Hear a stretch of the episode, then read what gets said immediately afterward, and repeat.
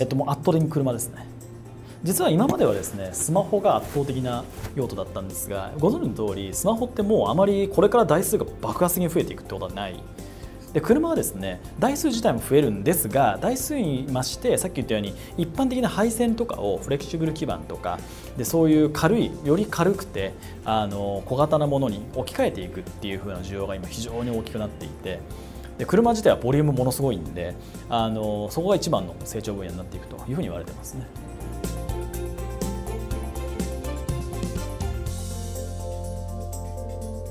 あの車の台数自体はもうしばらく増えていった後あと下がっていくっていうふうに言われてると思うんですがでこれ結構チャンスであの減っていく減っていくというか自動運転とか電気自動車になっていくからこそ部品が変わるんですよね今までと。でそこで我々が自動運転電気自動車時代の部品のスタンダードに我々がなっていければもうあらゆるもうそこに走ってる例えばカーシェアとか多分走ることになるんだと思うんですけどそれが全部あの我々のが乗ってますよっていう風な状態に持っていける。その今後その電気自動車自動運転になった時に新しい形態の車って今とは全く変わってしまう。その新しい形態の車がバンと増えていくところで我々がそこに乗ってそれと一緒にこう一気に大きくなっていけるような形になるといいなと思ってます。